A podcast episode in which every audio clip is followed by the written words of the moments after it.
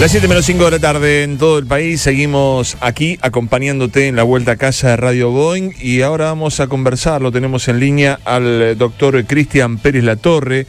Es médico cirujano plástico. Él operó a Silvina Luna en el año 2015 en su clínica de los Estados Unidos. Y bueno, puede dar testimonio en primera persona de lo que pudo comprobar científicamente de su especialidad.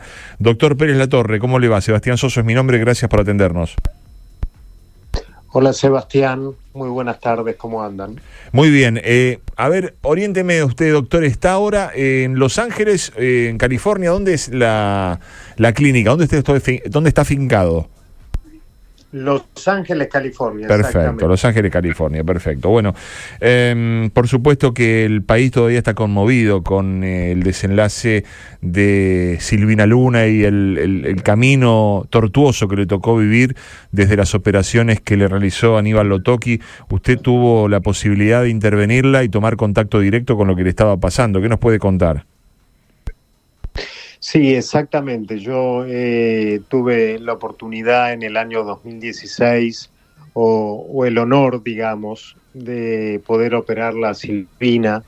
Ella ya llega a mí ya con, con un problema de hipercalcemia, es decir, ya tenía desarrollado una, una enfermedad producto de este material colocado porque hay que aclararle a la gente que una vez que uno se coloca este producto, las primeras reacciones adversas que uno puede detectar no es al otro día o a la semana, sino que es como a los dos o tres años empiezan a aparecer los, las primeras secuelas de este producto.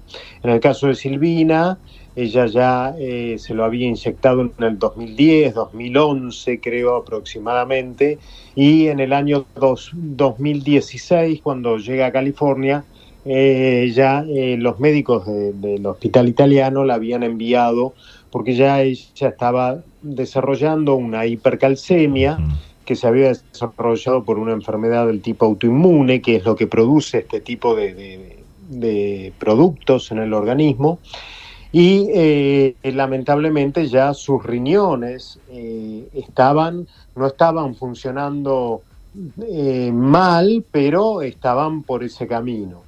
Entonces, bueno, nosotros decidimos tomar la, la, posibilidad de, operarla. en ese momento se, la cirugía se hizo con un, un, aparato que se llama Da Vinci, que es, por, eh, es, un, es, un, robot, es por videocopía, la cirugía.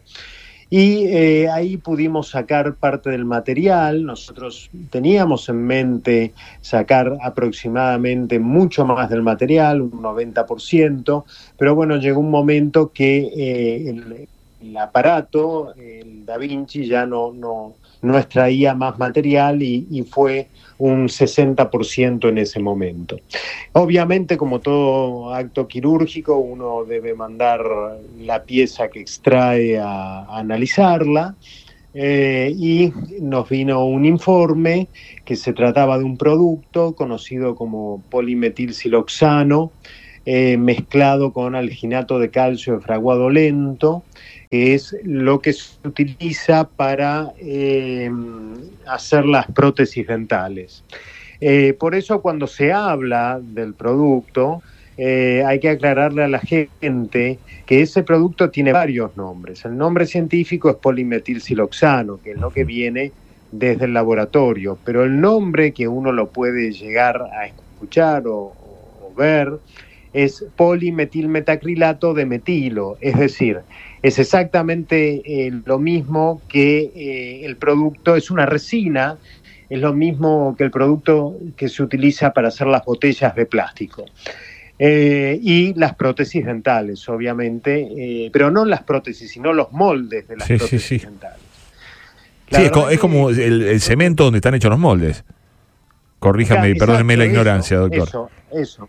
Claro, eso es eso, exactamente. Cemento. El cemento es un polímero que rápidamente, obviamente, eh, se aloja en el cuerpo y esto es como, por así decirte, mezclar el agua y el aceite.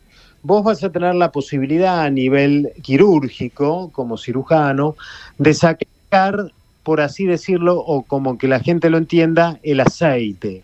Pero la parte líquida, la parte líquida, esa parte ingresa al músculo, específicamente a la célula muscular, y al cabo de un tiempo eh, ese producto que es tóxico y venenoso eh, se desencadena una reacción, o sea, una reacción antígeno-anticuerpo, por eso da una enfermedad autoinmune, rompe la célula del músculo, eso se llama rhabdomiolisis en medicina, porque rompe la célula del músculo, y al lado del músculo, como vos, como yo, como cualquier persona que nos esté escuchando, eh, hay una vena y una arteria. Por ósmosis ese líquido pasa a la vena y empieza a viajar. Nosotros tenemos, para así explicarlo y para que la gente lo entienda, a modo gráfico, tenemos dos corazones, un corazón derecho y un corazón izquierdo. El producto pasa a la vena, por lo tanto, lo primero que se afecta son los miembros inferiores, las venas llevan la sangre desde las piernas hacia el corazón derecho. Y si vos escuchaste hoy o, tuvieron la posibilidad de escuchar, por ejemplo, la eh, autopsia que eh, Fernando Burlando decía que tenía mucho producto acumulado detrás de las rodillas, en el hueco popliteo, se llama así en medicina. Y es cierto, porque el producto, como pasa a la vena, se aloja en los miembros inferiores. Muchas veces hacen trombos que se le inflaman las piernas a la gente y muchas veces no hacen trombos, pero ese producto, esas venas que van llevando la sangre desde las piernas hasta el corazón derecho, lleva ese veneno y del corazón derecho pasa a través de la arteria pulmonar a el corazón izquierdo y del corazón izquierdo va por la arteria aorta, que es la arteria más grande que tenemos en nuestro organismo, y hay dos arterias, dos arterias que son las arterias renales que nacen en la arteria aorta descendente, la aorta descendente específicamente, y de allí se van a los riñones. Por eso vos vas a escuchar que la mayoría de los pacientes que tienen inyectado este producto desencadenan en un principio una insuficiencia renal aguda donde se destruye una parte del riñón que se llama glomérulo. El glomérulo es como cuando vos estás en tu casa un domingo y cocinaste fideos y los colás. Bueno, el colador es el glomérulo, es el que retiene todos los desechos metabólicos del cuerpo, lo que no sirve, lo que se va a limpiar. Cuando se rompe ese glomérulo, lamentablemente toda esa toxicidad, ese veneno sale a la sangre, sigue saliendo a la sangre. Y aún así, en otra etapa, desencadena en una insuficiencia renal crónica, donde termina matando a los riñones, definitivamente. Por ello nosotros en la última etapa la veíamos a Silvina eh, en diálisis y a la espera de un trasplante renal. La casualidad de todo esto y eh, que eh, cuando vos haces una insuficiencia renal crónica, los electrolitos del cuerpo, ya sea calcio, potasio, magnesio, todo eso que tomamos a veces en, comprimidos o multivitamínicos que están en nuestro cuerpo propio, el calcio baja, el potasio eh, aumenta y suele dar muchas veces eh, fibrilaciones ventriculares, insuficiencia cardíaca. ¿Por qué? Porque el paciente en un futuro, lamentablemente, y eso lo aclaro, no va a morir de la insuficiencia renal, de la, de la, de la insuficiencia renal crónica, porque lo que es crónico, vos ya hace tiempo que traes eso, no te morís de eso. Te morís de cualquier otra cosa, acá en Estados Unidos se conoce como síndrome de, de ARTS, que es em, un síndrome que eh, ataca eh, la parte respiratoria o cardíaca. Por ejemplo, en el caso de Silvina, le atacó los pulmones a, lo, el último tiempo y se llenaban de agua, se llenaban de agua, hacía edemas agudos de pulmón y por eso lamentablemente se fue sobreinfectando con esas bacterias y no tuvo la posibilidad de llegar al trasplante eh, renal. Lamentablemente, a ver, uno como médico puede sacar una cierta cantidad de productos, pero el otro producto que pasa al torrente circulatorio, lamentablemente, es tan tóxico, tan tóxico que a veces se nos hace imposible salvar la vida del paciente. Doctor, eh, todo esto que usted nos explica con, con tanta claridad y con, con dominio científico de, de lo que nos está explicando, ¿no lo debió saber, no lo sabía Lotoki, que fue quien operó a Silvina Luna y le inyectó este material? Yo creo que, eh, que no.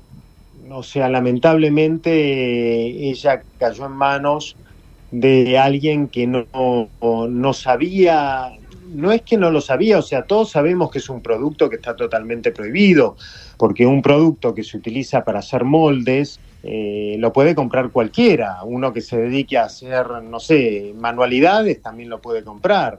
O sea, yo creo que consciente, o sea, en, en toda su práctica fue consciente de que ese producto era un producto barato, económico, que no estaba apto para el organismo. Lo que pasa que eh, si vos escuchás la, la, versión, es como que él siempre dice que utilizó metacril. Uh -huh. En la Argentina, en un momento, ingresó un producto que llevaba el nombre de metacril, que había sido aprobado por el ADMAT, pero eh, ese producto era un producto reabsorbible. Es decir, los productos que están permitidos para el organismo son productos reabsorbibles.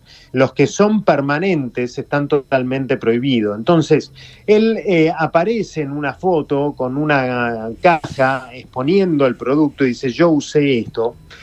Y eso en realidad nunca ocurrió, o si ocurrió, la, la empresa de Metacril salió totalmente a desmentirlo y se tuvo que ir del país por la, tan, por, por la mala fama que se El producto que yo te digo eh, tiene varios nombres, el producto que tenía eh, Silvina inyectado. Uno es polimetilsiloxano, otro es polimetilmetacrilato de metilo, que si hay algún odontólogo que nos está escuchando o algún traumatólogo se va a saber de lo que estoy hablando, que es un producto que se utiliza solamente para hacer moldes, es una resina. Te vuelvo a repetir, es un producto que muchas veces se utiliza para hacer las botellas de plástico. Y fíjate que si una botella de plástico tarda 500 años en degradarse, el efecto que este producto puede hacer en el organismo es mortal.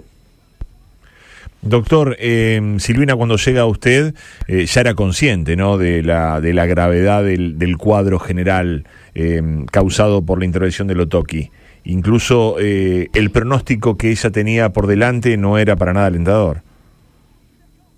Bueno, en realidad cuando ella llegó en el 2016 acá, todavía no sabíamos exactamente lo que era el producto, porque eh, ella decía que lo que se había inyectado, o lo que le habían inyectado, mejor dicho, era un producto que era metacril. O sea, bueno, hasta ese momento no teníamos mucha disponibilidad de eh, comprender lo que decía en este caso la paciente Silvina, porque uno para constatar, obviamente debe hacer lo que se llama un assessment, una historia clínica, un uh -huh. chequeo, y obviamente cuando vos decidís extraer una, una pieza de, de un producto que esté inyectado, lo debes mandar a lo que es anatomía patológica o histopatología para que te manden un informe en donde los especialistas te van a decir de qué se trata. Cuando nosotros nos enteramos fue, obviamente, después de la cirugía, donde mandamos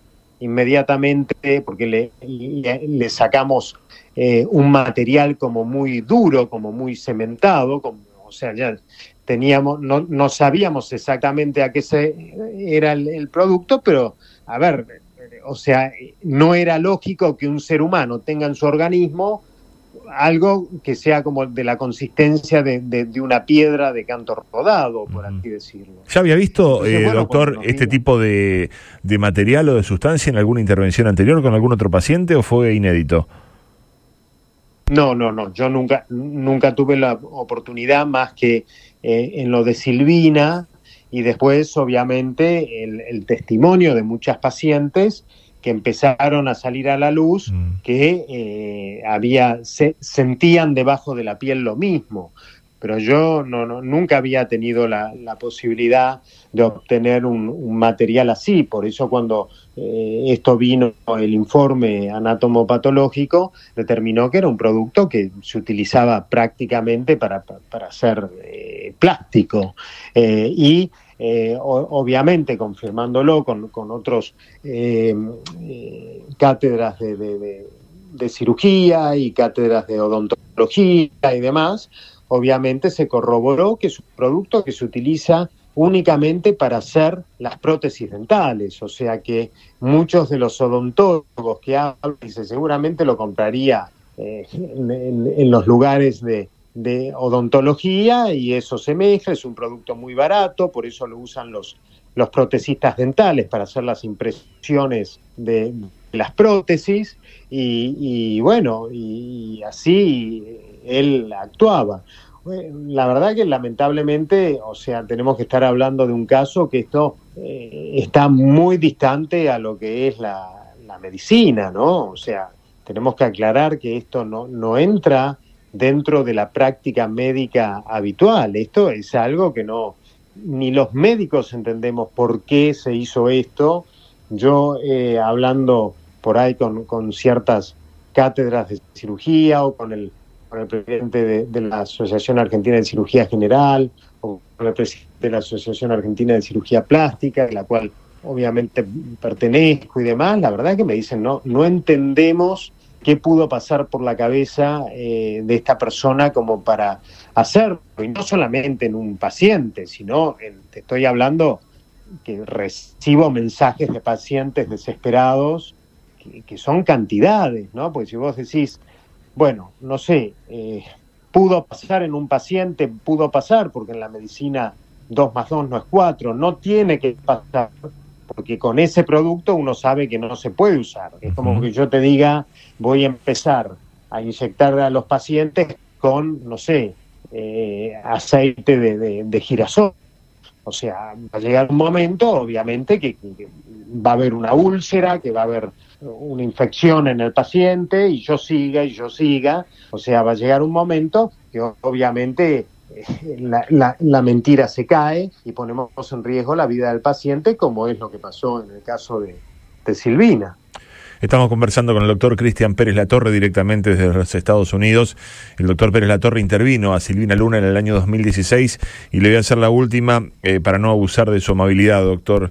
Eh, ¿Qué sugerencia o qué consejo eh, le daría a alguna mujer, a alguna chica que está pensando en hacerse alguna cirugía y ahora con todo esto que pasó y con estos testimonios de repente tienen un poco de miedo? Usted como médico especialista, ¿qué sugerencia les diría? Bueno, siempre nosotros desde las sociedades científicas siempre recomendamos que eh, cuando uno decide hacerse una cirugía plástica, eh, es una cirugía electiva, uno no, no se hace una cirugía plástica porque tiene una enfermedad, es una cirugía electiva, por lo tanto tiene que elegir muy bien al profesional que lo va a hacer, que pertenezca a las sociedades científicas, como la Sociedad Argentina de Cirugía Plástica, como la Sociedad Argentina de Cirugía Estética, o, la, o la, Sociedad de Buenos Aires de Cirugía Plástica.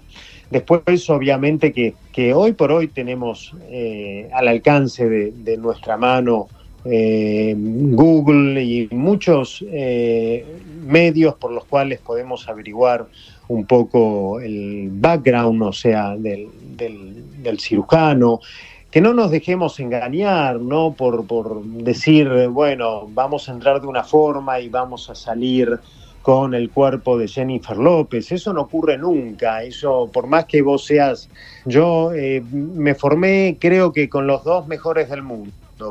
Uno con José Yuri y otro con Ivo mm, Pitangui en Brasil. Y creo que, eh, desde mi experiencia de 27 años de cirujano plástico, eh, nunca, nunca pudimos lograr que entre, no sé, una persona y sacarla con el cuerpo de Jennifer López. Eso es totalmente imposible eh, y cuando le venden esas cosas y tienen que salir corriendo, porque evidentemente eso no es ciencia, eso ya es no sé, es vender una ilusión o un chantaje que a la larga o a la corta eh, va a desencadenar en, en, cosas graves, ¿no? Y saber que lamentablemente la cirugía plástica no es barata y que si uno paga barato, a la larga sale caro. Y lamentablemente vemos muchos pacientes con este tipo de, enfermedades después de haberse sometido a algún tratamiento estético.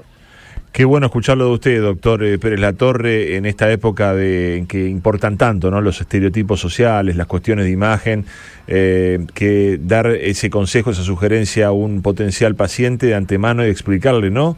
que, que no hay, no hay eh, formatos o imágenes que se pueden asegurar para que salido del quirófano uno se transforme en tal o cual persona, ¿no? Me parece que esa es la parte humanista de la medicina que tiene que prevalecer en estos casos. Yo le agradezco la comunicación, ha sido muy claro, eh, muy, muy pedagógico, hemos realmente eh, podido asimilar cada uno de sus conceptos, así que le mandamos un saludo desde aquí, ha sido un gusto conversar con usted.